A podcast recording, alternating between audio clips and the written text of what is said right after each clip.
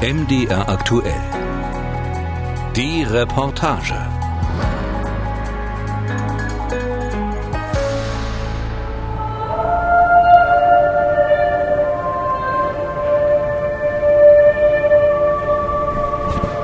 Der richtige Chor am falschen Ort. Seit einem Jahr sind die Sängerinnen und Sänger der Chorschule, der sogenannten Maîtrise de Notre-Dame, heimatlos. An diesem Abend im Frühjahr sind sie in der Pariser Renaissancekirche Saint-Eustache zu Gast. Seit dem Brand von Notre-Dame ist alles ein bisschen aus den Fugen geraten. Vor dem Brand haben wir alles in der Kathedrale gemacht. Jetzt müssen wir schauen, wo wir singen können. Erzählt Choristin Thais Rai. Ganz in Schwarz gekleidet stehen sie und 20 andere Sängerinnen und Sänger auf dem kleinen Podest, das unter dem gewaltigen, über 30 Meter hohen Chorgewölbe von Saint-Eustache aufgebaut ist. Das sanfte Ave Maria erfüllt das ganze Kirchenschiff. Ein Gänsehautgefühl, zumindest für all diejenigen, die die Metrise noch nie in Notre Dame gehört haben. Dort, sagt Emilie Fleury, Leiterin des Kinderchors der Kathedrale, kam der Klang des Chors erst richtig zur Geltung. Ob man nun gläubig ist oder nicht, die Metrise ist nicht religiös, aber man fühlte sich in dieser Kathedrale immer geborgen. Wir waren jeden Freitag dort und haben die Liturgie gesungen und auch in Notre Dame geprobt. Das war ein majestätischer Ort, an dem wir uns sehr wohl fühlten. Fast ein halbes Jahr lang wusste auch der Kinderchor nicht, wo er in Zukunft regelmäßig singen sollte. Seit September begleitet der Kinderchor Gottesdienste in Saint-Germain-l'Auxerrois, einer kleinen Kirche direkt gegenüber des Louvre. Dort wurde auch die Gemeinde von Notre Dame aufgenommen.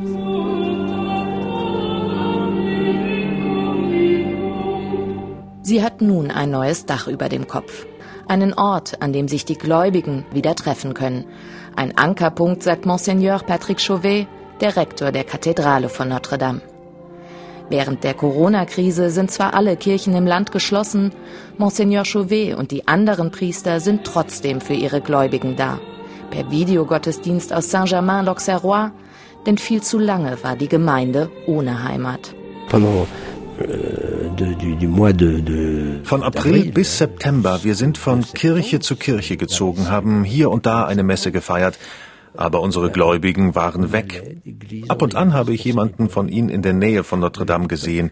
Sie schlichen um die Baustelle, saßen in den Cafés rundrum, guckten traurig.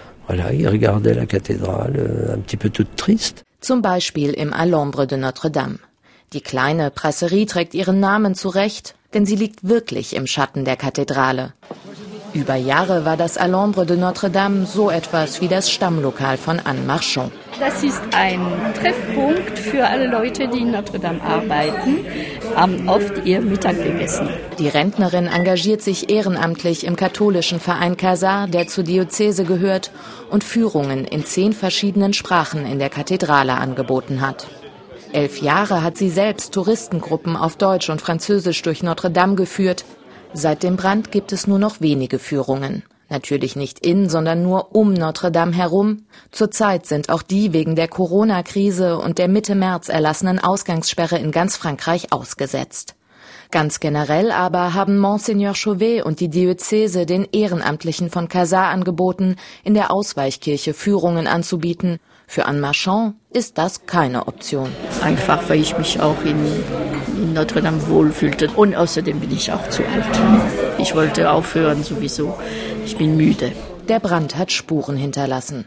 Bei der 75-Jährigen und bei vielen Menschen, die wie Anne Marchand eine besondere Beziehung zur Kathedrale haben und hatten.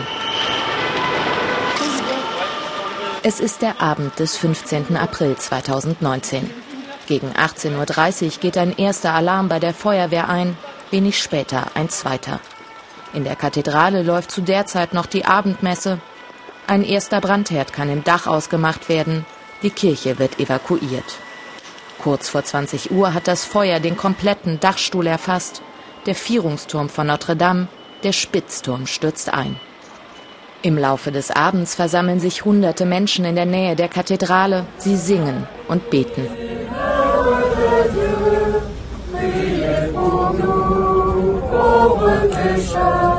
Touristenführerin Anne Marchand ist an diesem Abend allein zu Hause. In den Abendnachrichten im Fernsehen sieht sie ihre Kathedrale brennen. Und während ich da saß, es ist der Eindruck, dass wir einen Menschen verloren haben. Dies komischer Eindruck. Den Emilie Fleury, die Leiterin des Kinderchors, nachvollziehen kann. Sie kommt an diesem Abend gerade von der Chorprobe nach Hause. Ihre Wohnung liegt in der Nähe der Kathedrale. Ich habe den Brand von meinem Fenster aus gesehen und bin direkt zurück zur Kathedrale. Ich musste da sein, in der Nähe der Kathedrale und habe dort viele meiner Kollegen getroffen. Das war einfach unglaublich und gleichzeitig auf eine traurige Art fesselnd, die Kathedrale brennen zu sehen. Auch Olivier Latry konnte es erst nicht fassen. Er ist einer von drei Titularorganisten der Kathedrale. Am 15. April 2019 ist er in Wien zu Aufnahmen für eine CD. Er erfährt durch eine SMS von dem Feuer. Von einem Freude, dass äh, Notre Dame brennt. Das war für mich äh, äh nicht möglich. Aber nach fünf Minuten habe ich ein Bild bekommen und das, das Feuer war viel, viel größer. Das war wie ein Albtraum. Die Bilder der brennenden Kathedrale gehen um die Welt. Überall nehmen Menschen Anteil. Das rührt auch Monseigneur Chauvet. Als Rektor der Kathedrale von Notre Dame ist er einer der ersten auf dem Vorplatz. Er erlebt das Drama, wie er den Brand nennt, von Anfang bis Ende mit. C'est un temps es war, als würde sie mir entrissen. Sie können nichts tun. Ihnen sind die Hände gebunden und sie sehen das Feuer. Sie können nur beten, Fragen stellen. Während des Brandes kamen mir so viele Bilder in den Sinn. Die großen Messen, die wir gefeiert haben. Die Lichtshows auf der Fassade. Die Kathedrale hat richtig gestrahlt. Und dann, in nur vier Stunden fällt alles zusammen. Et puis, voilà, en quatre heures, als das Feuer auf den Nordturm der Kathedrale übergreift, wird es kritisch. Denn in den Türmen hängen die tonnenschweren Glocken der Kirche. Der Glockenstuhl ist aus Holz. Der Feuerwehr blieben rund 20 Minuten, um den Brand im Turm in den Griff zu kriegen, erzählt Monseigneur Chauvet. Wenn sie es nicht geschafft hätten, das Feuer zu löschen, wären die Glocken abgestürzt. Das hätte einen riesigen Krater geschlagen. Der Turm wäre eingestürzt und hätte sie begraben. Notre Dame wäre gefallen, sagt der Rektor, ist sie aber nicht. Auch Frankreichs Präsident Emmanuel Macron ist an diesem Abend auf dem Vorplatz der Kirche.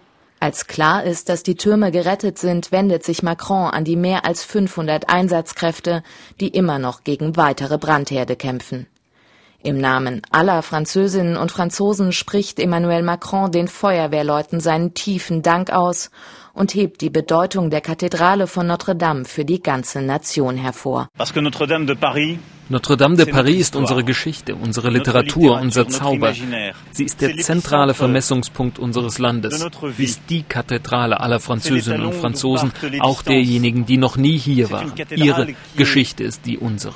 Und jetzt brennt sie. Sie brennt und ich weiß um die Trauer, die Erschütterung, die viele von uns verspüren. Elle brûle et je sais cette tristesse, ce tremblement intérieur ressenti par tant de nos concitoyens. Trauer und Erschütterung ein Gefühl der totalen Erschöpfung.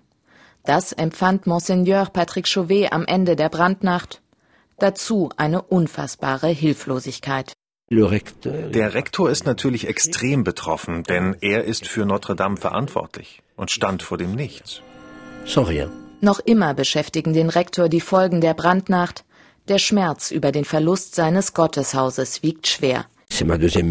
Es ist mein zweites Zuhause. Es ist das Haus, in dem ich die Messen feiere, in dem ich die Gläubigen treffe, in dem ich meine Gemeinde treffe. Es gibt nichts Schlimmeres, als all das zu verlieren. Am Morgen nach dem Brand haben wir mit den Priestern das Morgengebet gesungen um halb acht. Als wir fertig waren, fragte einer der Priester, und wer hält heute die 8 Uhr Messe? Da habe ich gesagt, liebe Leute, es gibt keine 8 Uhr Messe. Wir können nicht in die Kathedrale. Das Thema ist erstmal durch. Noch schwerer aber wiegt die Tatsache, dass mit der Kathedrale auch das Unternehmen Notre Dame in Flammen aufging. Als Rektor war und ist Patrick Chauvet für die vielen Mitarbeiter verantwortlich, die in der Kathedrale arbeiteten, natürlich für die Geistlichen, aber auch für die Verkäuferin der Souvenirboutique, für die Techniker, die bei Gottesdiensten und Konzerten für Ton und Licht sorgten, für alle, die zum Funktionieren des Arbeitsalltags in dieser großen Kathedrale beigetragen haben. Von heute auf morgen war Chauvet klar, Er kann sie nicht alle weiter beschäftigen. Ce qui a été le plus dur pour moi, c'est le plan social. Das härteste für mich war der Sozialplan. Ich hatte 67 Mitarbeiter. Heute habe ich noch sechs. Ich musste 42 Menschen entlassen. Das war eine harte Aufgabe. Denn all die Menschen hatten eine besondere Verbundenheit zur Kathedrale. Sie arbeiteten seit vielen Jahren hier. Es war ihre Familie. Immerhin neun Monate lang hat er noch Gehalt zahlen können. Seit Januar ist damit Schluss. Die nächsten vier, fünf Jahre müssen wir den Gürtel ein bisschen enger schnallen.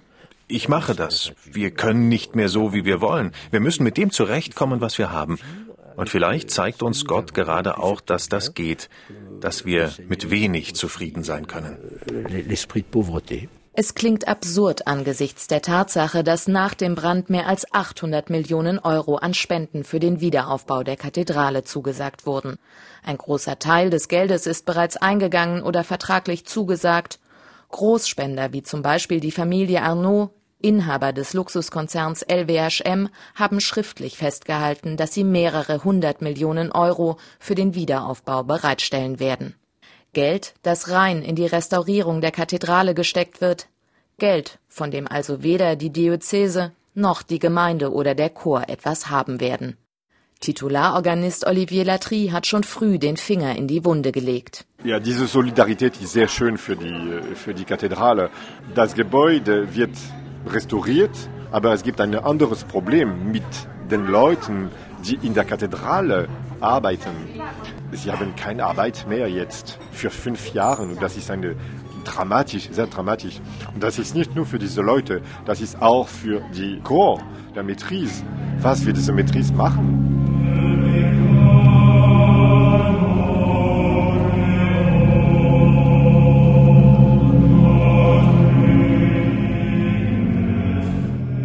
Chorschule wie die Maîtrise de Notre-Dame zu unterhalten, ist teuer. Trotzdem will Rektor Chauvet alles dafür tun, die Maîtrise zu erhalten. Die Chorschule ist einzigartig in Europa und existiert schon so lange wie die Kathedrale selbst, erklärt Chorleiterin Emilie Fleury. Euh, es gibt ein großes mittelalterliches Repertoire das man die Schule von Notre Dame nennt. Das gibt es schon, solange es auch die Kathedrale gibt. Und es war einer der Leuchttürme der sakralen Musik. Und wir pflegen diese Tradition, unterrichten diese Musik. Vor allem der Erwachsenenchor versucht mit Benefizkonzerten wie dem in der Renaissancekirche Saint-Eustache Geld in die leeren Kassen zu spülen, allerdings mit mäßigem Erfolg. Trotz des hochkarätigen Chors ist das Publikum überschaubar, die wenigen Zuhörer besetzen gerade einmal die ersten drei von zehn Stuhlreihen. Vor dem Brand war das anders. Vor dem Brand sangen die Chöre der Metris vor vielen Menschen, bei großen Messen und vor allem auch bei Konzerten in der Kathedrale. Wir haben zwar ein treues Publikum, aber rund die Hälfte der Zuschauer bei den Konzerten waren Touristen. Sie kamen, weil wir in der Kathedrale sangen und sie ein Konzert an diesem besonderen Ort hören wollten. Wir werden von unseren Partnern natürlich weiterfinanziert, aber ein Konzert ist teuer. Und wenn ein Konzert nicht genug einspielt, nicht genügend Zuschauer kommen, dann wird es defizitär.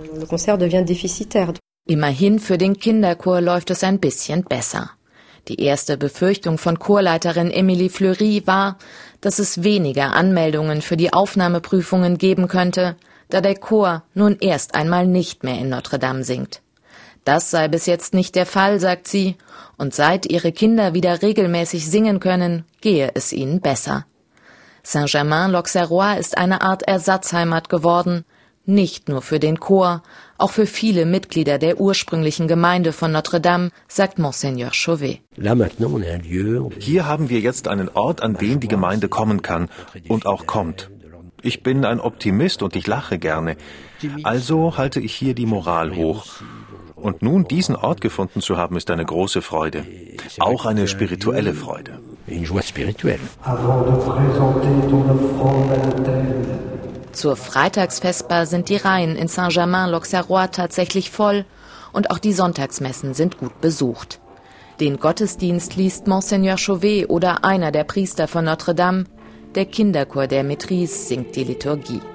Nichtsdestotrotz, alle, Vor allem die Kinder des Chors vermissen Notre Dame. Notre Dame war so etwas wie mein zweites Zuhause. Am Anfang bei den ersten Konzerten war ich schon fast auf dem Weg zu Notre Dame und merkte dann, ach nein, da muss ich ja gar nicht hin. Das war sehr hart am Anfang. C'était dur au début, évidemment.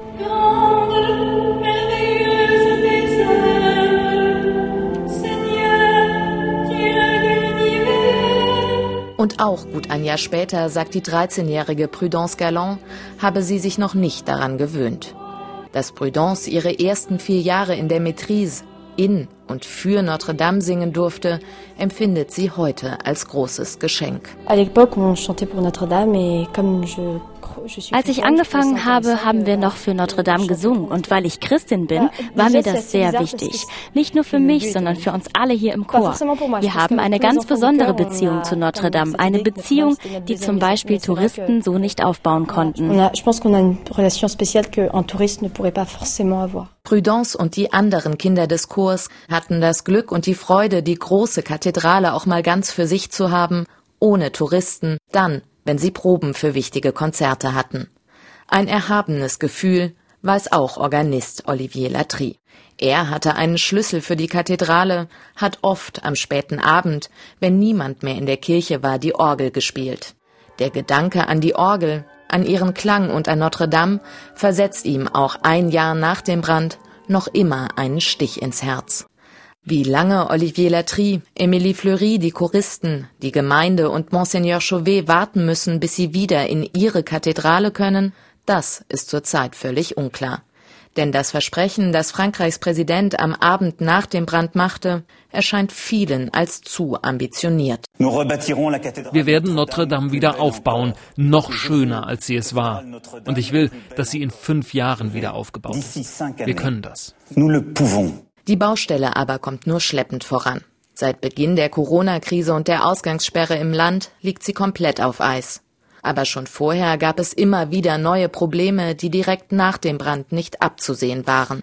Der Vierungsturm bestand zu großen Teilen aus Blei, das bei dem Brand das Innere der Kathedrale und weite Teile der Umgebung kontaminierte. Obwohl schon viele Reinigungsaktionen durchgeführt wurden, hat die Bleiverschmutzung die Arbeiten um gut ein halbes Jahr zurückgeworfen, das schätzen Experten. Wir haben noch nicht viel tun können. Der erste Schritt ist die Sicherung des Gebäudes. Warum? Weil es keinen Dachstuhl, keine Balken mehr gibt, kein Dach. Die Mauern einer Kathedrale werden durch das Gewicht des Dachs stabil gehalten. Die Mauern sind nicht stabil. Sie stehen quasi ohne Halt. Sie müssen gestützt werden, damit sie nicht einstürzen. Die Rosettenfenster wurden bisher nicht ausgebaut. Auch sie müssen geschützt werden, damit sie nicht rausfallen. Es ist noch sehr viel zu tun. Präsident Macron hat den ehemaligen General Jean-Louis Georgelin als Beauftragten für den Wiederaufbau eingesetzt. Er informiert auch den Rektor der Kathedrale über die aktuellen Schritte auf der Baustelle. Der nächste große Brocken steht schon vor der Tür. Das Baugerüst, das schon vor dem Brand auf dem Dach angebracht war, muss abgebaut werden. Eine Operation am offenen Herzen, sagt Rektor Patrick Chauvet. Das wird extrem schwierig, denn man kann es nicht einfach abbauen. Es ist völlig eingeschmolzen. Man muss es mit einem Schweißbrenner zerlegen und hoffen, dass es dabei nicht allzu viel Vibration gibt, damit die Mauern weiter halten. Wenn das alles gut geht, dann könnte es in ein paar Monaten entfernt sein. Erst dann werden wir das Ausmaß der Schäden erfassen können. Frühestens 2021 könnte dann der Wiederaufbau beginnen. 2024, so hoffen es viele, könnte ein Teil der Kathedrale sogar wieder geöffnet sein. Ein Zeitplan, der gerade in Zeiten von Corona alles andere als sicher ist und trotzdem auch ein Notanker für die Menschen, deren Lebensinhalt Notre Dame über Jahre war. Wie Organist Olivier Latry hält auch Chorleiterin Emilie Fleury die Moral hoch, wünscht sich nichts mehr, als wieder Kinder in der Kathedrale singen zu lassen. Moi, j'espère y retourner en tant que chef de chœur. Ich hoffe, dass ich als Chorleiterin zurückkehren werde. Die Kinder sind voller Tatendrang und wollen zurück in ihre Kathedrale. Darauf arbeiten wir hin. Wir können zum Beispiel weiter die Liturgie singen. Da geht uns nichts verloren und wir bleiben in Übung für den Tag, an dem wir in die Kathedrale zurückkehren. Touristenführerin Anne Marchand kann es mittlerweile gelassener sehen. Sie hat beschlossen, nicht auf die Wiedereröffnung der Kathedrale zu warten, zumindest nicht, um dann wieder Führungen anzubieten. Nein, ich bin jetzt so alt. Ich wollte aufhören. Es machte mich so müde, denn man muss stehen, tapfen. Also laufen geht. Aber wenn ich zwei Stunden oder drei Stunden einfach so stehe, hier wieder ein bisschen gehe, stehe und so weiter, machte es mich zu müde. Und dazu kommt, dass ich älter werde und äh, ich wollte aufhören und Notre Dame hat für mich entschieden. Bis die Kathedrale wieder geöffnet werden kann, will Monseigneur Patrick Chauvet dafür sorgen, dass sie nicht vergessen wird. Er hat sich fest vorgenommen zu zeigen, dass Notre Dame lebt. Die Kathedrale ist verwundet, aber sie steht noch. Er hat durchgesetzt, dass die Fassade abends und nachts wieder angestrahlt wird, hat zusammen mit dem Pariser Erzbischof Michel Aupetit eine Messe in einer kleinen Nebenkapelle der Kathedrale gefeiert und er will noch mehr. Ich will, dass es eine Fläche gibt, einen Ort auf dem Vorplatz, sobald der wieder offen ist, zu dem die Menschen gehen können. Ich möchte, dass die Menschen zur Kathedrale kommen können, die Fassade anschauen und wenn sie wollen, auch beten können. Et en même temps faire une démarche spirituelle. Auf dem Vorplatz soll dann auch die berühmte Marienstatue von Notre Dame aufgestellt werden. Sie stammt aus dem 14. Jahrhundert und wurde, wie einige andere Reliquien, völlig unversehrt aus der Kathedrale gerettet. Zurzeit steht die Jungfrau in der Ausweichkirche Saint-Germain-l'Auxerrois direkt rechts neben dem Altar. Dort will sie aber weg, sagt Monseigneur Chauvet. Euh, ich habe mit der Jungfrau Maria gesprochen und sie sagte mir, sie wolle zurück. Also werde ich alles dafür tun, dass sie schnell hier rauskommt. Auch in Zeiten der Krise hat Rektor Patrick Chauvet weder seinen Humor noch seinen Glauben verloren. Sein Optimismus ist ansteckend und hält ihn aufrecht. So kann er eine Stütze sein für all die Menschen, denen Notre Dame genauso fehlt wie dem Rektor selbst.